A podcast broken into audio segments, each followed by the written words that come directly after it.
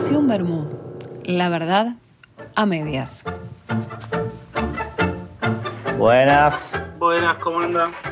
¿Cómo va eso? Buenas. Vamos todo. Buen día. Buenas. Oliver, ¿todo bien? Todo bien. Una maravilla. Buen día. ¿Para qué está interviniendo? Ahí está.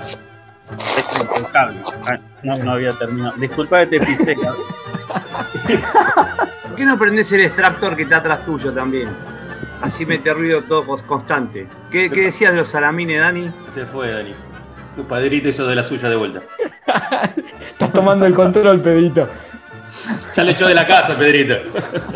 ¿Dani puso leña para que lo cuidemos? Sí, lo estamos cuidando a Pedro. No, Pedro ya tomó el, programa, ya lo maneja Pedro. Ya está con, con los papeles y todo.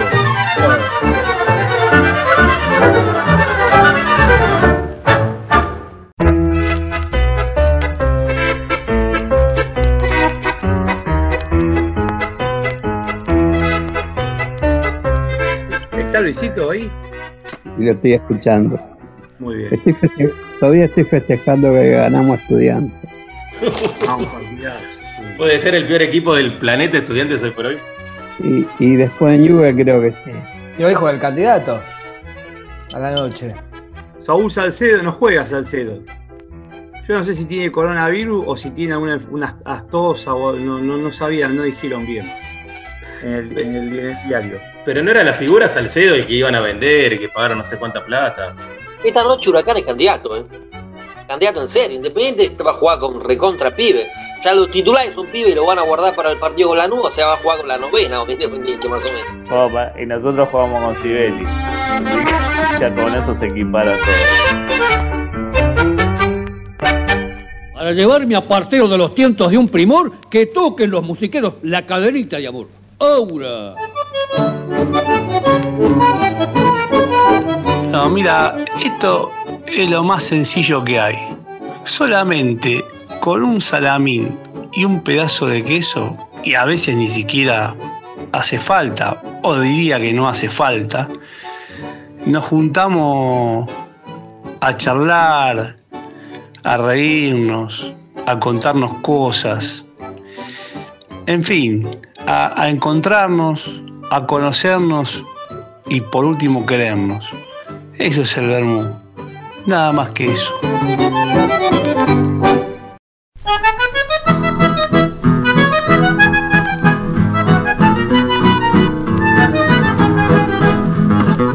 Eh, recordando lo que pasaba en el conventillo donde yo vivía cuando tenía 7, 8, 9 años, más, hasta los 15 años ahí. Y los domingos, eh, mi abuelo y mi viejo se afeitaban, usaban la navaja, una lonja de cuero donde la afilaban. Eso sucedía a 9 y media, 10 de la mañana. Y bueno, se sacaban la barba, se afeitaban bien, se bañaban y ¿qué hacían? Se iban a tomar un vermut a la vuelta. Y en esas épocas, acá en Palermo, eh, pienso que en muchos lugares más, estaban los bares que eran mitad bar y mitad eh, almacén. Y ahí eh, iban a tomar el vermut, piso de madera, y olor a aceituna cuando entrabas, este, eran todos gallegos los dueños. Entonces, ellos se iban a tomar el vermú, mi vieja domingo preparaba la pasta, la salsa y qué sé yo, y cuando estaba todo listo me decía, bueno, anda a buscar los que está la comida. Entonces iba al bar, lo llamaba, como estaban dos cuadras, venían y esa era la gran joda de los domingos para ellos. No había otra joda, la única que había el domingo. Y esas cosas a mí me quedaron grabadas. No sé por qué, viste, me acuerdo, como dije antes, del olor a aceituna, ese olor a queso, piso de madera en esos bares, que eran en ese momento, viste, lo que había. Y había montones ahí en el barrio, había cuatro, cada esquina había uno, almacén y bar. Y esas cosas a mí no sé por qué me quedaron grabadas en mi cerebro. Yo sé por qué, porque el domingo era el único día donde nos juntábamos todos, estábamos todo el día juntos. Porque después durante la semana no nos veíamos prácticamente porque cada uno tenía que hacer su trabajo.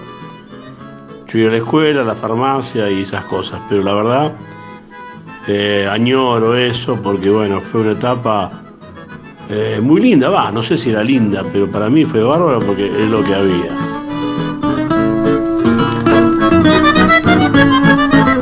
En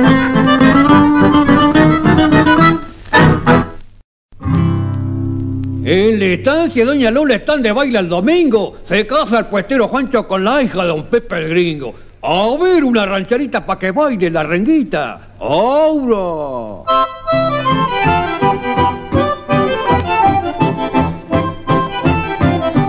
Ahora vos, eh, la verdad que eh, em, yo creo que te dolió que te hayamos descubierto en tu, eh, en tu patria, Uruguay, y tu verdadero cuadro San Lorenzo.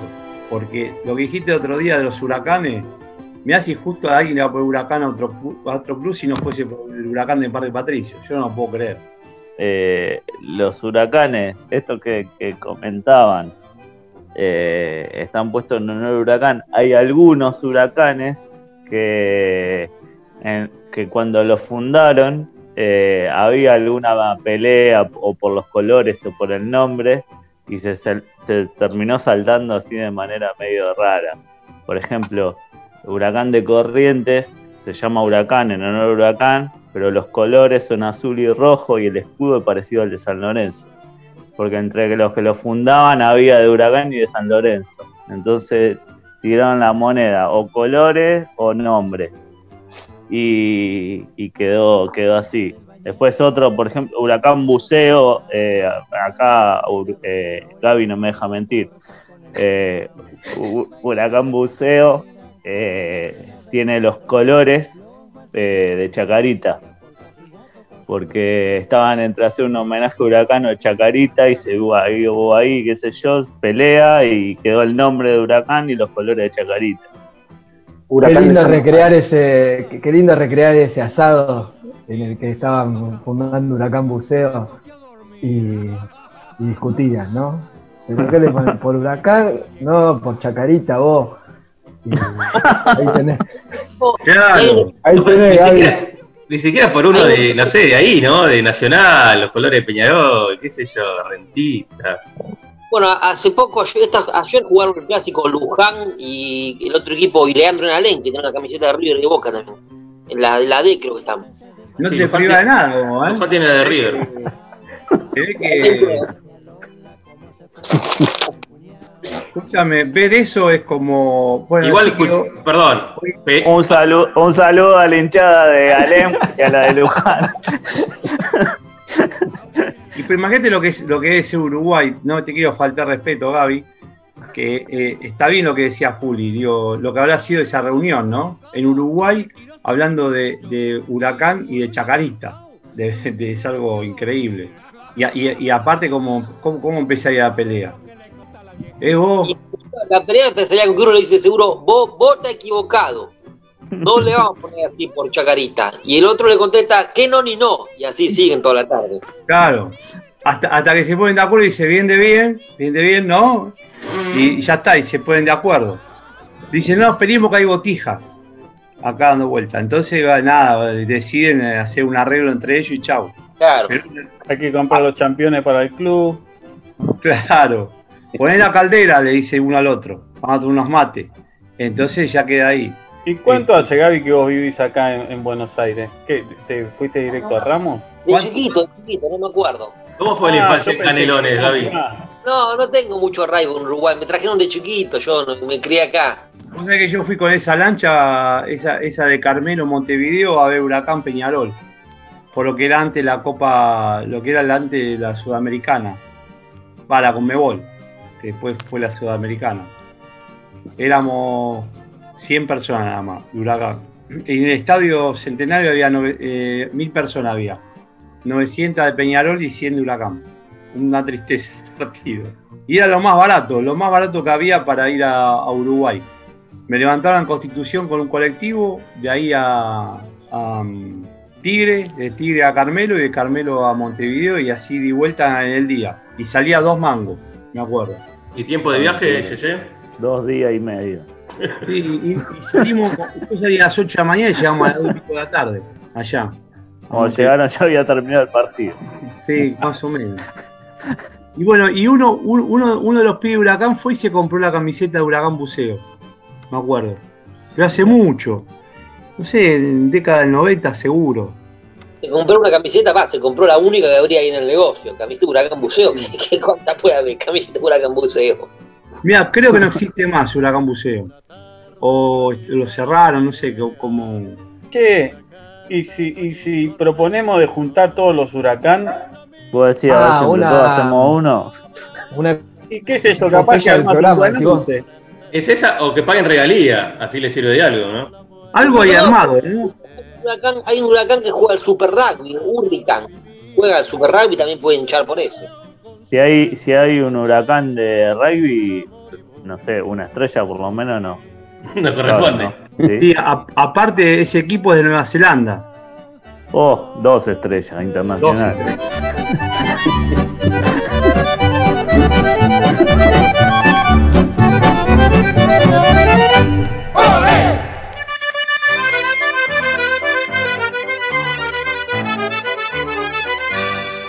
Y siempre está bueno en cualquier reunión, en cualquier mesa, que alguien ponga letra a las cosas que sentimos y que nos pasan.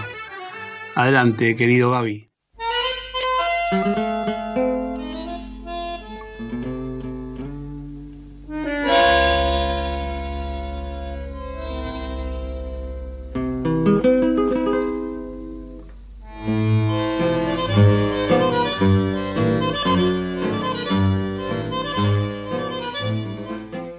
A veces ocurre que un hombre decide contar lo que respira la calle, lo que sueñan los soñadores, lo que persiguen las soñadoras. A veces sale una historia. Esta es una de ellas. 20 de diciembre de 2001.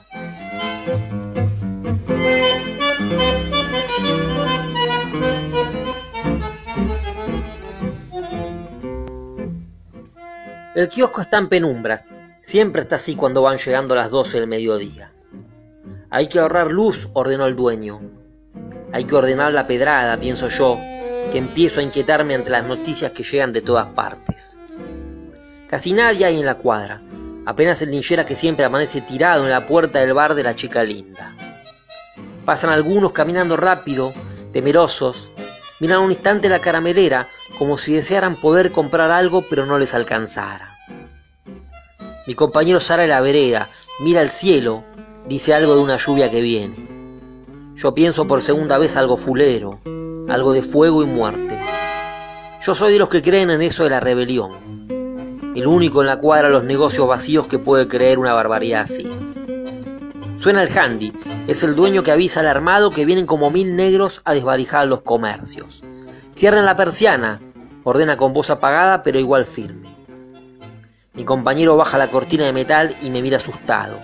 Él no cree en las razones que avanzan detrás de los desesperados. Tal vez, eso sí, un poco en el derecho de los que ven sus ahorros incautados. Trabajar, ganarte tus ahorros y que te hagan esto, escucho que murmura. A lo lejos se escuchan disparos. El linchera se despereza y se pone de pie. Abran que fue falsa alarma, avisa el handy. Echo mano a las cadenas y tiro de ellas. Hago mucha fuerza para levantar hasta dejar el metal al tope.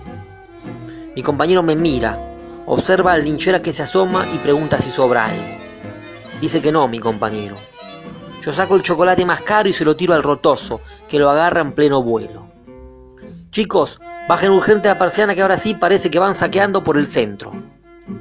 El otro, que va dejando de ser mi compañero, echa mano a las cadenas y las deja caer, esta vez sin suavidad. Lo último que veo del mundo de afuera son los pies mugrientos de linchera junto al envoltorio lleno de polvo de un toblerone. Se escuchan sirenas a lo lejos, no tan lejos. Ya pasó un poco la penumbra al mediodía. Comienza a salir la claridad por entre tanto edificio oficinas, que siempre es necesaria en la calle Tucumán entre Suipacho y Carlos Pellegrini. El handy parece querer decir algo. Se escucha un rumor de transistores indecisos, una gana de un anuncio que se demora. Al final, chicos, abran y estén atentos, ya saben lo que tienen que hacer si vienen.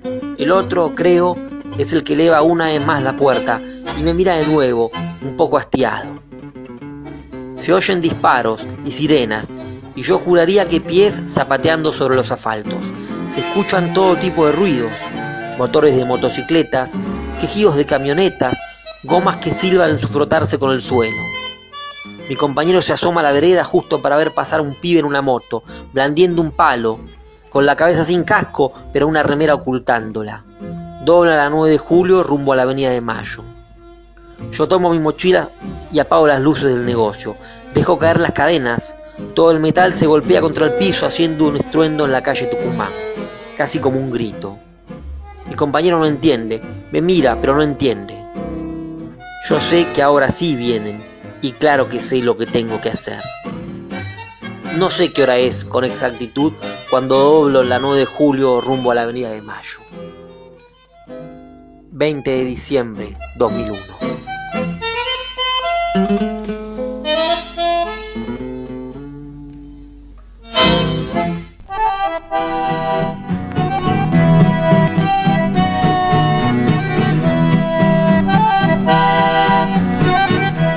Que dedicarte al pato. Bueno, o- o- pero otro deporte oligarca, porque ayer está viendo el polo también. Pará, pará, no mezclé, no mezclé el polo con el, con el pato. No, porque Pero- se pudre todo, ¿estamos? Pero el pato, El, el, el- pato. el polo, el polo de oligarca, el pato es popular. Pero el pato se juega con caballo y los caballos hoy por hoy salen caros, no son. No, no, no se juega con el Pero, caballo vos que porque tiene- sos pobre. a vos te vos sale caro porque vivís en Cristo vos- Asensio y Elías, pero uno Claro. que vive en el medio del campo no le sale caro. Es el deporte nacional, aparte del pato, che. Perdé, perdé ¿Quién cuidado no que si, un caballo? si haces el cálculo de lo que pagás de seguro, nafta y patente, el que tiene caballo paga menos.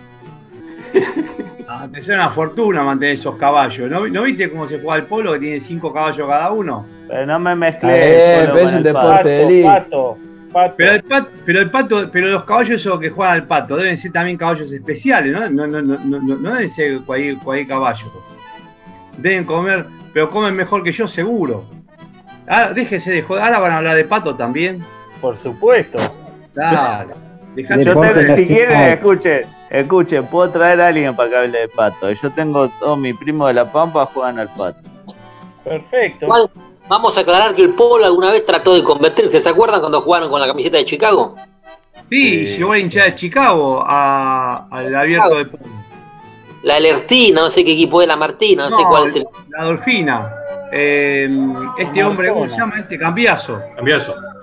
A mí personalmente me parece un deporte muy lindo, ¿eh? más allá de la, del oligarquismo, el, No me el jodas. polo me parece muy lindo.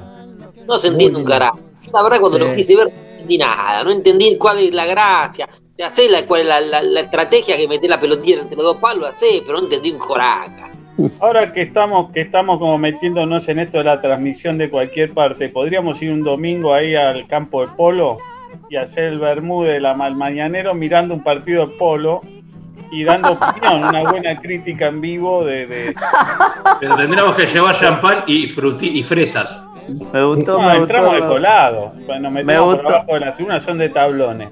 Entramos, entre tabla y tabla entramos. Cuando, cuando, va- cuando nos van a sancionar por el champán le decimos, es Gatorade, señorita. Es Gatorade. Hace 127 años se hace el abierto ese de polo. O sea, mirá los oligarcas cuánto hace que están ahí este, cooptando todo, ¿no? Una pregunta, yo quiero hacer una Vamos, pregunta, vamos con una bandera que dice aguante el pato nosotros. Una duda tengo. Yo A molestar nomás. Es un deporte de sinvergüenza, digamos. Jugado, pero en este caso es es un deporte de sinvergüenza jugado por sinvergüenza, digamos que, digamos, eh, ese, en ese sentido es lineal, por Es ejemplo. Yeye, deja, deja de sacarnos oyentes, eh, Yeye. No nos van a escuchar mal la, la gente del polo. Saludos al polo, gente. Lo único que falta es que se escuche ahí que juega al polo, yo no. Imagínate, imagínate una persona que vive en San Miguel y juega al polo, no se escucha nunca más. Escúchame, el día que aparezca un, de- un, un equipo de pato, que sean todos muchachos que trabajan en, eh, no sé, uno, uno maneja el taxi que te lleva gente de la estación hasta el centro, o esas cosas, ahí yo te voy a, te, lo, te doy. O sea, eh, el pato, el polo y el golf, eh, deporte oligarca. Otra vez, pero te dijo. Pato, no, pato no. ¿todos tus primos son oligarcas? No, pero son grandotes y te van a ir a buscar.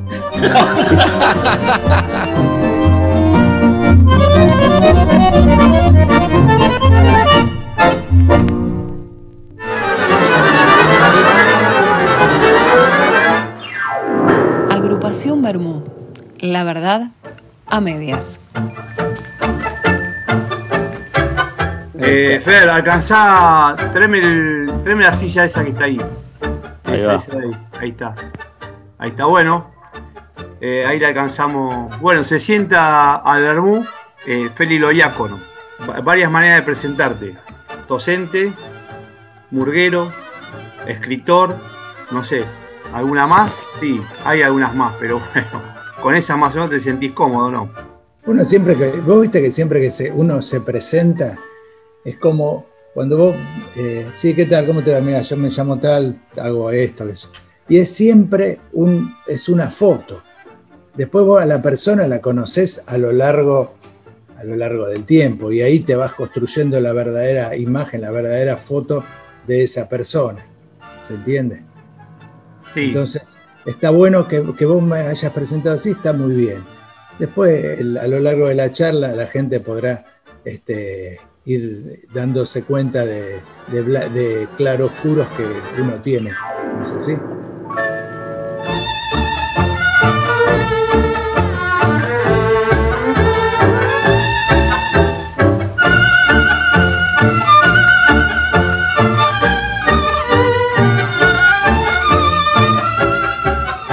era maestro de la escuela 19 del quinto cuando se decidió en el barrio armar la murga, armar una murga para, para fin de año, para la fiesta de fin de año.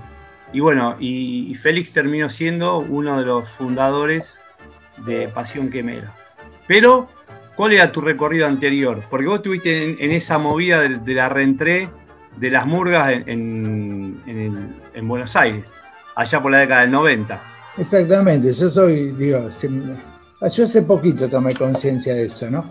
De que hubo una, em, podríamos decir, una generación de murgueros que, venimos de los 90.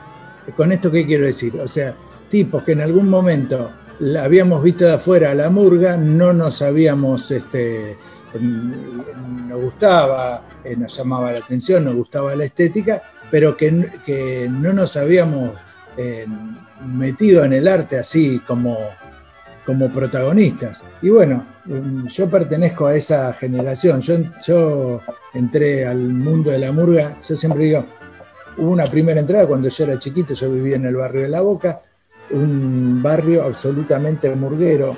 Siempre cito como ejemplo de esto es que en La Boca había, las murgas se diferenciaban, más allá de, de otras cuestiones, de eh, por las esquinas. Vos tenías, por los nenes de Suárez y Gaboto, es una esquina determinada del barrio de La Boca. Vos tenías otra, por ejemplo, Juventud, em, eh, otra agrupación, Juventud Iacarino. ¿Por qué Iacarino? Porque Iacarino era un, un tano viejo también, que era dueño de un bar que se llamaba Iacarino y la murga salía de ahí. Entonces como que el decir eh, Juventud de la Boca o los nenes de la Boca, era, era necesario todavía especificar un poco más, ¿se entiende?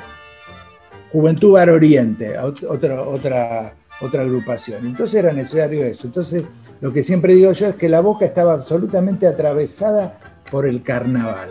Entonces yo todo esto lo veía de afuera, mis viejos, lo veía de afuera en el sentido que yo no participaba, mis viejos no me dejaban ir. Y después, bueno, pasa el tiempo y mm, yo a los treinta y pico paso por el Rojas, veo un, cartelita que dice taller de murga, dije, ah, qué, ah, qué bueno, me voy a meter por esto eh, un par de meses, como quien dice, mira, eh, eh, veo una película sobre la Edad Media porque me interesa el tema, y, pero no te pones, no te haces historiador, ves la película solamente. Bueno, la idea mía era ver una película de un taller que iba a durar dos meses. Pasa el... Y bueno, yo cuando entré ya me, me reencontré con ese mundo y me tiré de cabeza y y, en ese momento no te das cuenta, pero después de muchos años vos te, sí te das cuenta de que hubo una generación de, murgueros que nos incorporamos al mundo del carnaval haciendo, eh, dando esta, esta, sumatoria, dando como resultado una renovación. Con, esto, eh, mm, digo, eh, con cosas buenas, con cosas malas, digo, todo esto, en la murga, como, como muchas artes, es muy, muy dinámico todo. Entonces vos te das cuenta que hacías determinadas cosas sin, sin tomar conciencia. Yo pongo el caso, nosotros teníamos una... Los quitapenes había una chica que tocaba el bombo con platillo. Nosotros en el momento, che, ¿puedo tocar el bombo? Sí, tocar. No, no tomamos conciencia, uy, mirá, así el rol de la mujer. No, nosotros lo hacíamos naturalmente. Eso, por eso, digo, no era que nosotros éramos, sí, hicimos la revolución 20 años antes que la haga todo el mundo. No, ni ahí.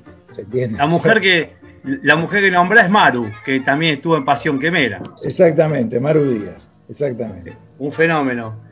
Y bueno, y, también eh, acá, acá dentro del staff de la radio, del programa, tenemos a, Julián, que también es de una murga, que, surgió gambeteando el empedrado, que ya tiene 25 años, que también surgió de, de, ahí del Rojas también, ¿no?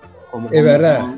Julián, Julián es de la, misma, de la misma generación que yo. Julián, no te hagas el gil. Julián, ya te vimos. Deja de tenerte la barba, Julián. ¿Cómo anda, Felipe? Perdón, perdón que entre tarde a buscar el vermú al enano. Sí, este- claro, yo me siento parte de esa generación de, los que entramos así de lleno en los 90. Yo, como vos, igual que lo contaste vos. Eh, había visto, me había gustado, pero no, no tenía nada de experiencia. Eh, así como entré me quedé. claro. Pero digo, son, digo, nosotros tuvimos eh, este, esta, yo lo llamo generación de murgueros que nos fuimos incorporando, eh, metiendo también cosas de, otro, de otras artes.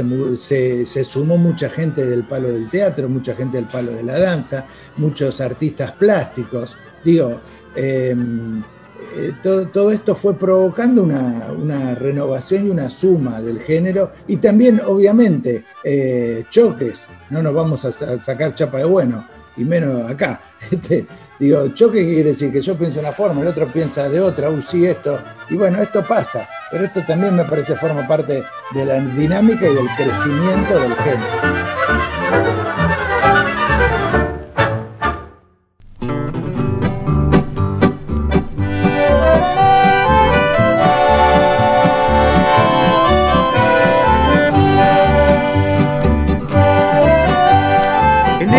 Lo que queda claro hasta ahora es que Gaby es uruguayo porque no se mete a hablar. Porque se sabe de las distintas formas de la murga uruguaya y la murga porteña. Habla con Poli, habla con Poli, Gaby, nada más.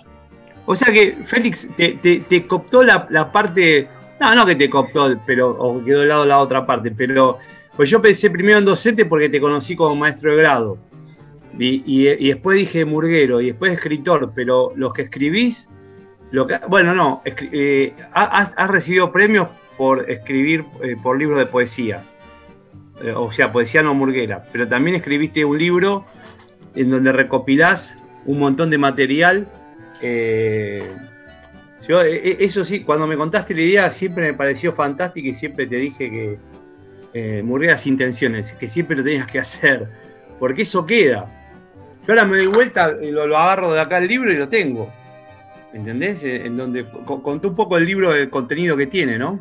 Sí, yo en, varias cosas se mezclan acá. Primero, hace un ratito decíamos esto de que ahora se pueden registrar cosas. Vos tenés, este, vos tenés ensayo hoy con la murga hoy a la tarde, lo filmás con el celular. Digo, hay películas en este momento que se están filmando con celulares, ¿se entiende? Cosas que en la televisión, digo, hay un dispositivo que tenemos al alcance de la mano que después puede salir a la mañana mañana en televisión. Esto a nosotros nos, sirve para, que, para registrar cosas. Una de las cosas que a mí me llamaba la atención de la murga es el no registro. A mí me pasaba en un cassette, una vez me acuerdo, che, Feli, mirá, esto está de esto es del mono de los viciosos, y entonces nosotros lo escuchamos y lo pasábamos de cassette a cassette. Igual si el original en un doble casetera se te enganchó porque mereces la pena de muerte. ¿Por qué? Porque teníamos ese casetito solo, ¿se entiende? Este, y si yo, y yo me tenía que encontrar con vos y pasarte el cassette, che, yo consigo un doble cassette, entonces ahí lo copiábamos. Pero, eh, pero no era que te, yo, yo en este momento te puedo pasar la novena sinfonía por WhatsApp, digo, es una simpleza. En ese, eh, entonces a mí siempre me llamaba la atención el no registro de muchas cosas. Entonces que había que hacer como un laburo arqueológico, pero incluso dentro de las mismas murgas. Este, yo te digo a vos, Julián, che, ¿qué cantaba Gambeteando el Empedrado en el año 97?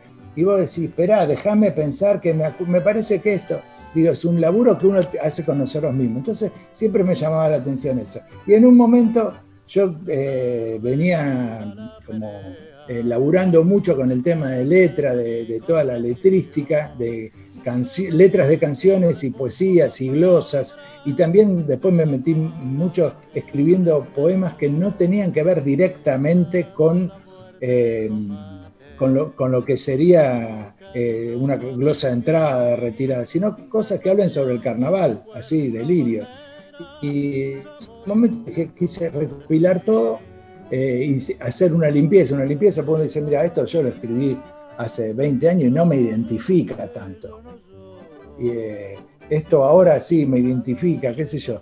Y, bueno, entonces este primer, esta primera eh, limpieza saqué 100 páginas, yo tenía 250 A4 y quedaron 150 que dieron lugar a, a lo que ahora es Murgueras Intenciones. Y a veces veo Murguera sin y digo, uy, esto tendría que haber quedado afuera. Eh, la verdad es esa, uno tiene... Bueno, pero Borges decía que en realidad los libros no se terminan, se abandonan, ¿viste? porque si no estás siempre eh, queriendo dar una vuelta de tuerca y, bueno, entonces pasaba esto. Y entonces, bueno, esto se me ocurrió hacerlo y, y ahí está, ¿viste? Ahí está para todos los hombres y mujeres del mundo.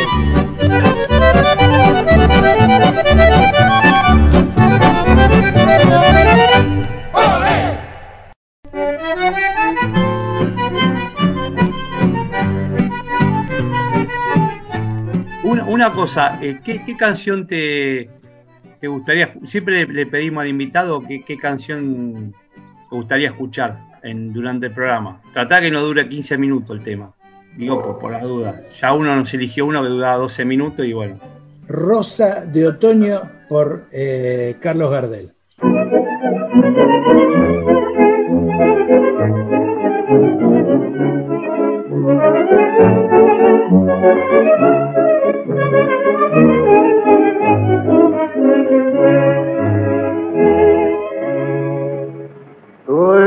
La vida, la vida dulce, llena de encantos y lucidez tú me sostienes y me conduces hacia la cumbre de tu altivez. Tú eres constancia, yo soy paciencia, tú eres ternura, yo soy piedad. Tú representas la independencia, yo simbolizo la libertad.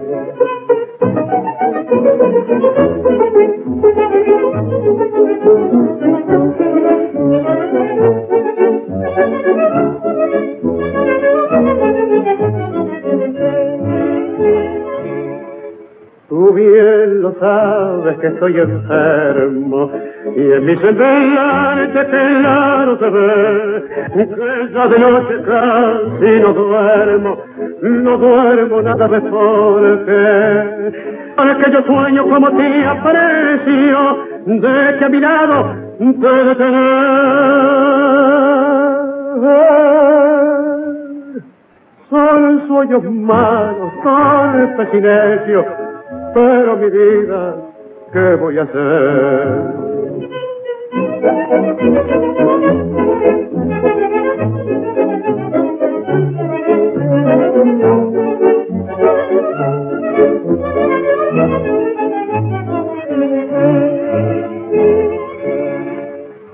Yo sufro mucho, me duele el alma y estar penosa mi situación, que muchas veces por buscar calma llevo mis dedos al día pasó de tu desprecio nunca hagas gana, porque si lo haces, pobre de mí.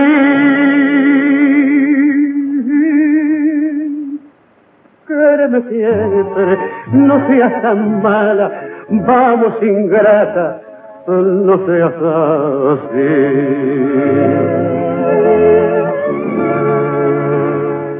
Agrupación Bermú. La verdad, a medias en Radio Vientos al Sur.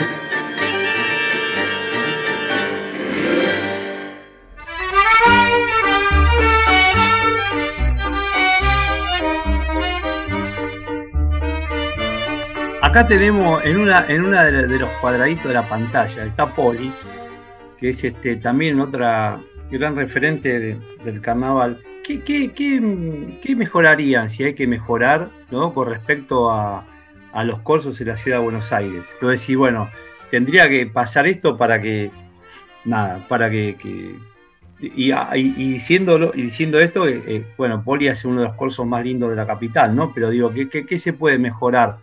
Vos, vos no es más un corso, pero andás deambulando por un montón de cursos y bueno, y Poli que o los organice también va de aquí para allá. ¿Qué, qué, qué se puede mejorar para que, para que no sé, para que la gente lo esté, eh, lo esté esperando el carnaval y ningún vecino proteste porque le cortan la cuadra y, todas esas cuestiones, ¿no? Eh, ¿Vos, me preguntas a mí, Cristian? Sí, a vos, a Poli. No, no, por eso, como está Poli también. Hola, Poli, ¿cómo andás? Yo tengo mi opinión personal, pero no la voy a dar. Y Gabriel eh. tampoco, porque es uruguayo. No puedo, no puedo hablar porque estamos, está en otra a ver, a mí, a mí me vienen varias cosas a la cabeza, eh, no las voy a decir en el orden, eh, en orden de importancia, y seguramente sean discutibles, como todo lo que dije de que empezó este, este programa. Em, a mí me parecen varias cosas. Primero, un desafío que tenemos los actores y actrices del carnaval es lograr esto que vos decías, Cristian, de que el, vecino, porque nosotros, el vecino que no es del palo, del carnaval, el vecino, la vecina diga, che, yo quiero que esté el corso en, el barrio. ¿Lo querés en la puerta de tu casa? No, no, porque me rompen las bolas. Bueno, no importa, pero quiero que esté en mi, esto, que, el vecino y la vecina que no es del palo se apropie del corso. ¿Se entiende? Esto me parece importante que una de las cosas que pasan que diga, qué cagada, boludo, esta pandemia. ¿Por qué? Entre otras cosas, ¿por qué? Porque no vamos a tener el corso. El, el corso en el sentido de fiesta popular. Para mí ese es uno de los desafíos que tenemos como sociedad. Digo, no lo quiero limitar a los actores, aunque recién lo dije, ¿no? A los actores y actrices del carnaval, sino que lo digo, porque el, corso tiene que ver con una fiesta popular, con un encuentro con la gente en la calle que se sale a encontrar. Mira, ahí está, vos codeás a tu primo decís, boludo, mira, ahí está la que atiende en el chino, la que atiende la fiambrería en el chino. ¿Y qué está haciendo? Mirá que está hecha una diosa que se subió al escenario y está, mirá cómo canta. Corta el, corta el salchichón primavera muy bien, pero canta mucho mejor. Y eso, digo, eso es cultura popular y no popularizada. ¿Se entiende? Que eso para mí es crucial. Entonces, esto tenemos que lograr. Y para lograr esto también tenemos que, los que nos subimos al escenario, tratar de, de hacer espectáculos cada vez mejores.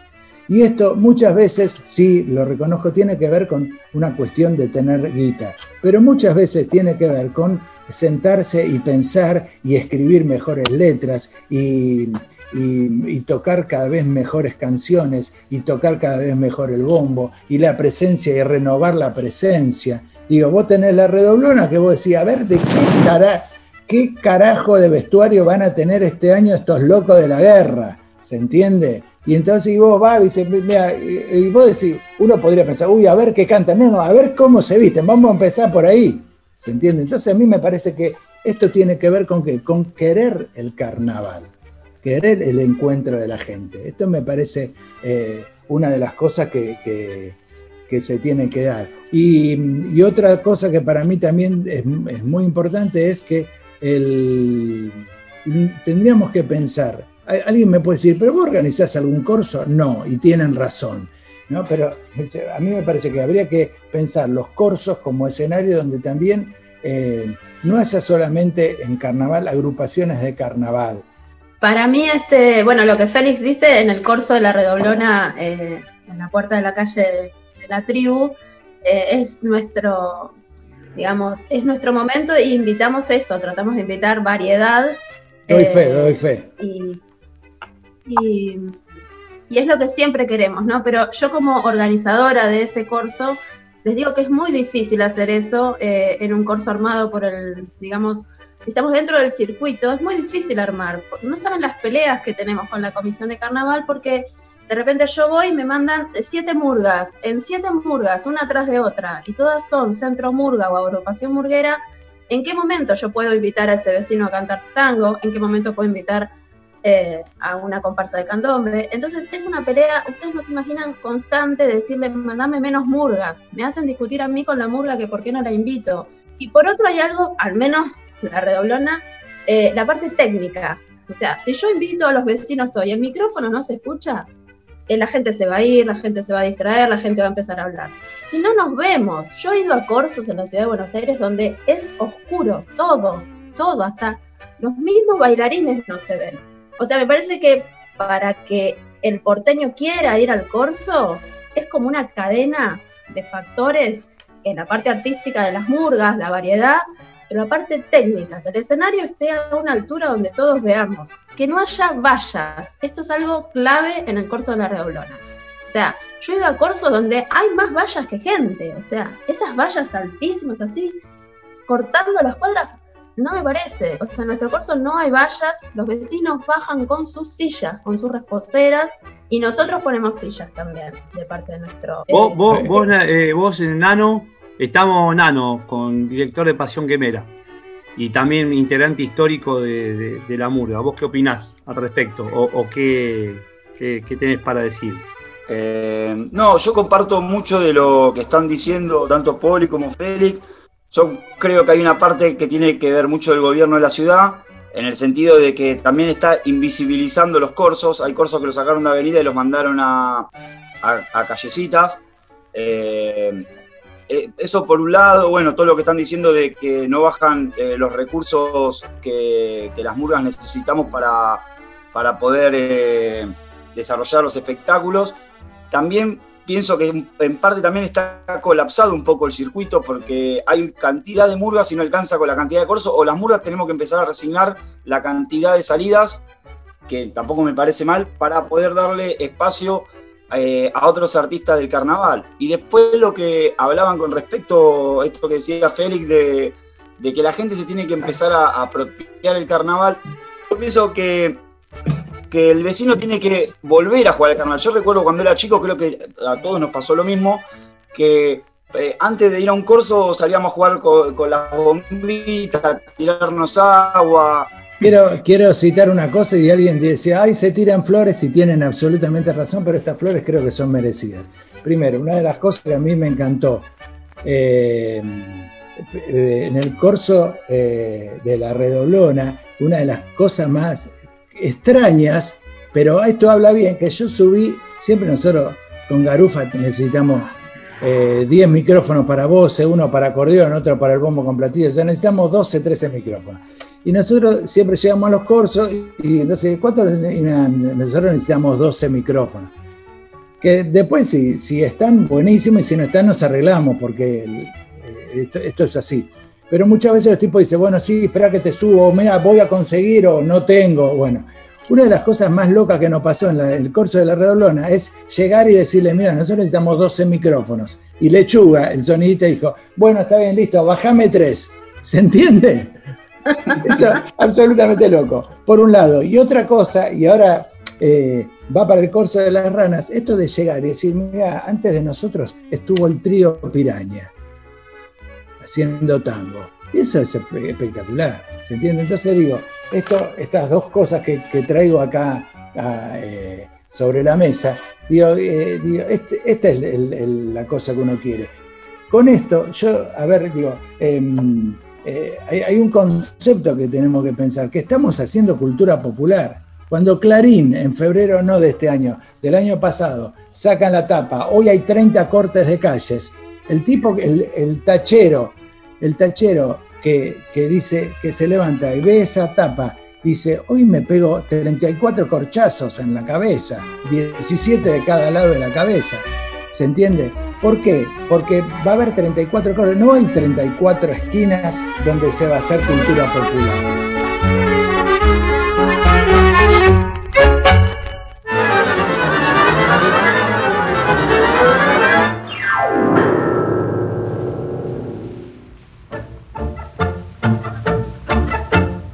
Félix, ¿cómo, ¿cómo estás con el fútbol? ¿Estás para, ¿Estás para jugar? Estamos armando un equipo del programa. Un partidito estamos armando. A ver, déjenme ver los rostros de todos los integrantes. Sí, estoy, estoy. Me mata el duende ese, ¿no? Que, hablan tanto los duendes de Linier. No, es, es José el Enano. José. Es una mentira de los hinchas de Vélez, incomprobable que dentro del pozo de la cancha de Vélez hay enanitos y un tranvía. Ah, eh, es como la historia que contó Luis del Amargo Obrero, que los dueños son de Incomprobable. Vamos, bueno, vamos cerrando. E, este programa estuvo bárbaro porque aportaron al Bermú, este, Poli y, Nano. Este, y bueno, te queremos agradecer, Félix, también que hayas, este, te hayas sentado al Bermú. Te mandamos un beso grande. Si quieres decir algo de final, que dure nada más que 10 segundos. Porque... Eh, enanitos y duendes, nada más. Muy bien, ahí me gustó. Bueno, muchas, muchas, gracias. Gracias a ustedes. Agrupación Bermú, todo el verano, ¿eh? en vivo, en cuerpo y alma. ¿sí? no paramos por el verano ni nada, así que vamos a estar todos los viernes, 17 horas, nos pueden buscar en las redes sociales, ¿sí? Facebook, Instagram y todas esas cosas. ¿Está bien? Abrazo grande. Y coso. Enanos y tranvías. Enanos y tranvías. Y bueno, todo se termina, ya nos estamos yendo. Así que los dejamos con los anuncios y con nuestra querida marcha del Bermú.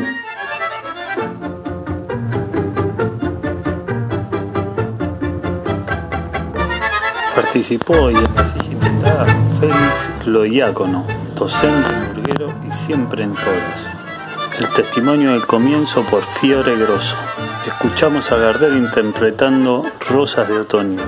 Los fondos musicales del Cuarteto del Centenario, Gasparín su conjunto, Rafael Rossi, Don Bartolo y su cuarteto, Alfredo Bobby y nuestra cortina de siempre, El Huracán por Alfredo de Ángel. En la producción general de Radio Vientos al Sur, Luz Martínez, productor artístico Adrián Kaplan Crep y por supuesto UTE, Unión de Trabajadores de la Educación.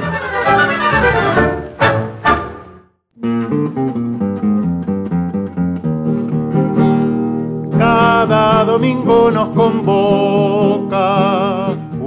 picada en el confín del viejo barrio de Patricio llevamos queso y un salamín. Dos horas antes del almuerzo, con la razón de un porque sí, nos encontramos para eso, para estar juntos y así decir las inclemencias del invierno y los azotes del calor, las amarguras del bolsillo y las penurias del amor. Las combatimos con fiereza, nos vacunamos en salud y repelemos la tristeza soy salame, pan y vermú derrotamos la tristeza, que soy salame. Viva el